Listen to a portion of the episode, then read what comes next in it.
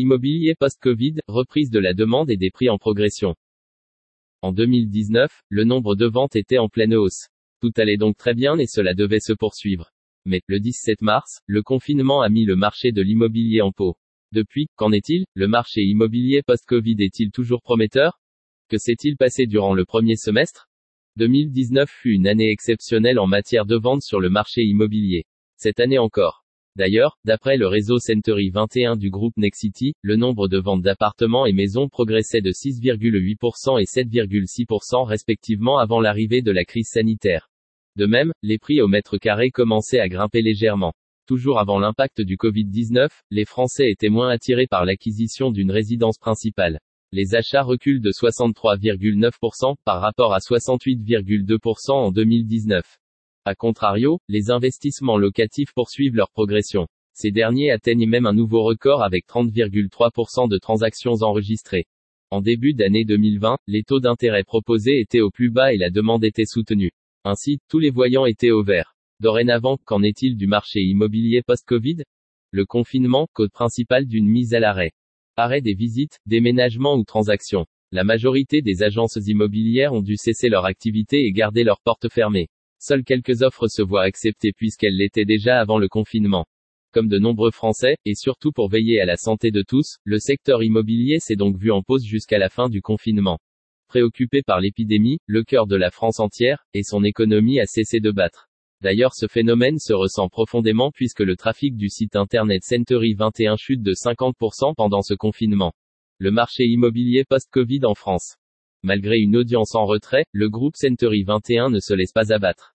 Heureusement, l'audience repart de plus belle avec plus de 3,1 millions de visiteurs. Un record enregistré au mois de mai. Ainsi, le marché immobilier post-Covid gagne plus 10% de visites contrairement à l'an passé. Mise à l'arrêt. Durant le confinement, beaucoup d'acheteurs se demandent s'ils ne doivent pas baisser les bras.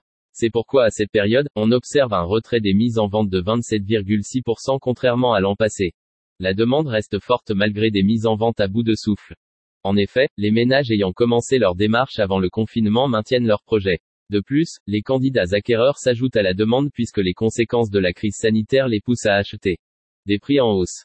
Sans grande surprise, on prévoyait déjà que les prix ne baisseraient pas. C'est même l'effet inverse qui s'est produit. D'ailleurs, on observe une augmentation respective de plus 2,3% et plus 3,1% pour les maisons et appartements entre le premier semestre 2019 et 2020. Ainsi, le prix au mètre carré atteint des records historiques pour atteindre, en moyenne 2160 euros pour une maison et 3638 euros pour un appartement. Que s'est-il passé en France au premier semestre 2020 Naturellement, cette hausse met à mal le montant moyen des transactions.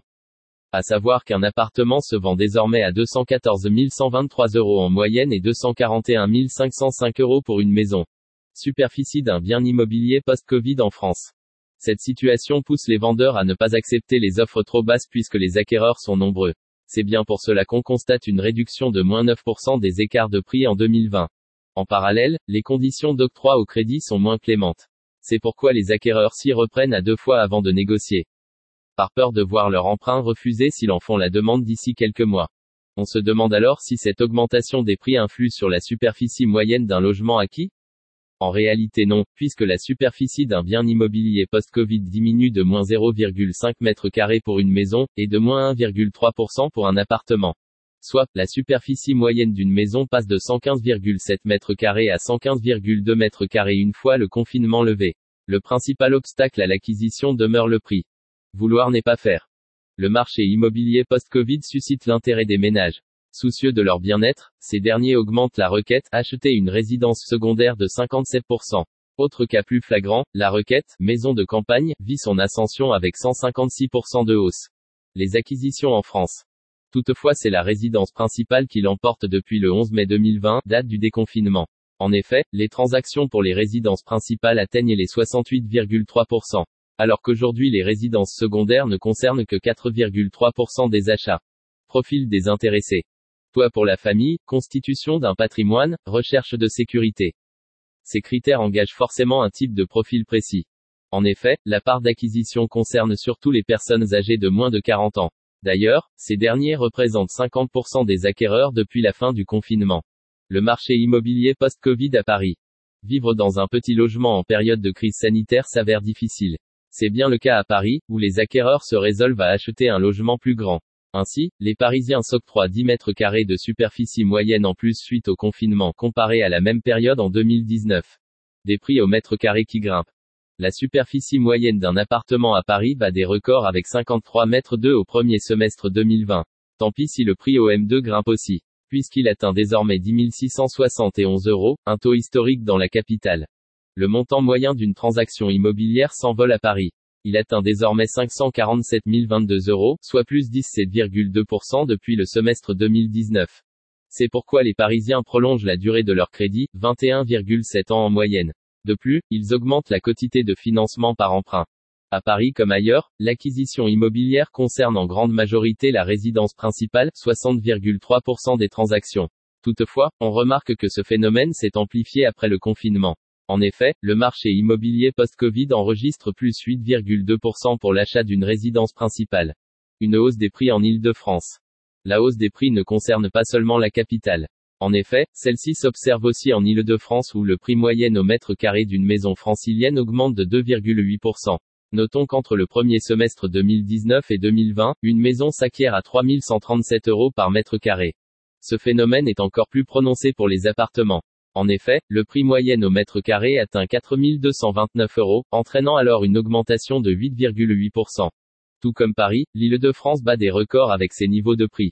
Globalement en Île-de-France, il faut compter en moyenne 346 680 euros pour une maison, et 254 644 euros pour un appartement. La superficie moyenne évolue peu en Île-de-France. Envie de confort, d'une pièce supplémentaire, d'un jardin. On pensait qu'avec le confinement les franciliens envisageraient des logements plus grands. Pourtant les superficies moyennes n'évoluent pas vraiment. Cela tient sûrement du fait que les acquéreurs doivent revoir à la baisse leur envie d'espace. À savoir que les profils les plus intéressés dans l'acquisition d'un bien immobilier post-Covid sont les employés, ouvriers et cadres moyens. Tout de même, on relève un intérêt marqué chez les retraités avec une progression de plus 14,9%, mais aussi chez les cadres supérieurs avec plus 9,2%. Ces derniers recherchent surtout plus d'espace et de verdure. Le marché immobilier post-Covid dans les régions. Fuir la capitale durant la crise sanitaire n'est pas aussi évident qu'il n'y paraît. Il n'y a pas eu d'exode massif de Parisiens vers la campagne ou le littoral. C'est pourquoi l'afflux de Parisiens reste faible dans le bassin d'Arcachon, le nord de la Bretagne, la Haute-Normandie ou l'Aisne. Dans ces régions, les projets d'acquisition suscités durant le confinement n'aboutissent pas. Ou du moins, pas encore. De plus, l'évolution des prix varie beaucoup selon les régions. En effet, en Auvergne-Rhône-Alpes les prix restent stables. Pour ce qui est de la Bourgogne-Franche-Comté, le Grand Est, les Hauts-de-France, la Normandie, l'Occitanie ainsi que Provence-Alpes-Côte d'Azur les prix en hausse au maximum à 5%.